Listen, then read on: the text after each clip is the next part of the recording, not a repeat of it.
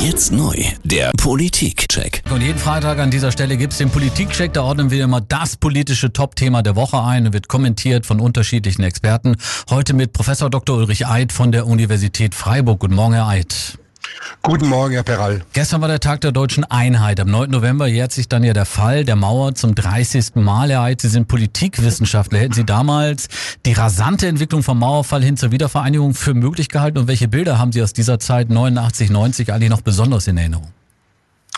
Also zu den Bildern, ich denke, jeder, der das gesehen hat, von 9. auf 10. November, die Menschen auf der Mauer, die Tatsache, dass diese Mauer aufgegangen ist, der weiß genau, wo und wie er das gesehen hat. Das hat sich in das eigene Gedächtnis eingebrannt. Das ist so ein ganz tolles Erlebnis gewesen. Ähm, die Wiedervereinigung stand am 9. November, glaube ich, nicht auf der Tagesordnung. Aber ganz schnell haben sich bei den Demonstrationen in der damaligen DDR, haben sich die Parolen geändert. Statt mhm. wir sind das Volk bis zum Mauerfall, dann ab November, Dezember, wir sind ein Volk. Und allein die Frage dann, ja, macht es Sinn, dass es zwei deutsche Staaten, demokratische Staaten gibt? Und letzter Punkt, äh, wir hatten die enormen Übersiedlerzahlen von Ost nach West. Also dieses beide zusammengenommen war dann eigentlich relativ klar, schnell klar, wir müssen zu einer Wiedervereinigung kommen, die ja dann auch Glück der Geschichte, denn ohne das Ausland ging es ja nicht, die dann auch sehr schnell zustande gekommen ist. Ja, der Tag der deutschen Einheit gestern sorgte für wenig Jubelstimmung, eigentlich eher im Gegenteil. Das Verhältnis zwischen Ost und West erscheint richtig distanziert, unterkühlt vom Konkurrenzdenken und Misstrauen geprägt. Was sind die Gründe dafür, Herr Heid?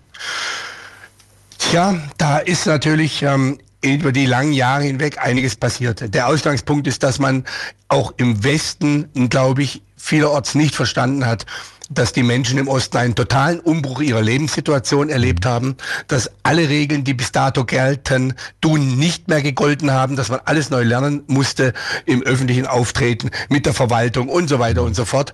Das äh, ist schon enorm. Und dann äh, ist natürlich eines, dass wir es nicht geschafft haben, in der industriellen Entwicklung auf den auf dem Gebiet der äh, neuen Bundesländer, mhm. der ostdeutschen Bundesländer, dass dort nennenswert auch Industrie geschaffen worden ist.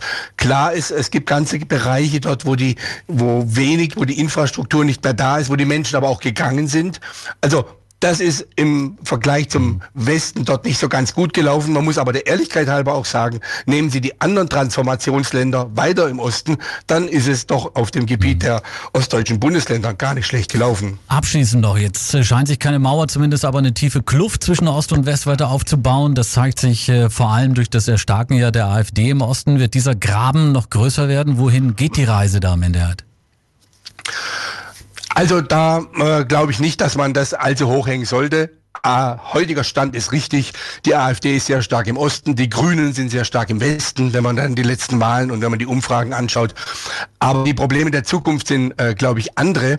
Ähm, wir sollten auch wenn wir es hier in dem Interview tun, nicht immer nur von Ost und West reden, sondern wir müssen eines ganz klar sehen, es gibt auch im Westen abgehängte Gebiete und es gibt richtige Boomregionen im Osten. Und das muss man also differenzierter anschauen. Mit Ost und West kommen wir auch nicht wirklich weiter. Ich glaube, in der Zukunft werden wir ganz andere Probleme haben, etwa das Problem zwischen den Generationen um den Klimawandel. Sagt Professor Dr. Ulrich Ein, Politikwissenschaftler aus Freiburg im Politikcheck. Vielen Dank und ein schönes Wochenende. Wünsche ich Ihnen auch. Dankeschön.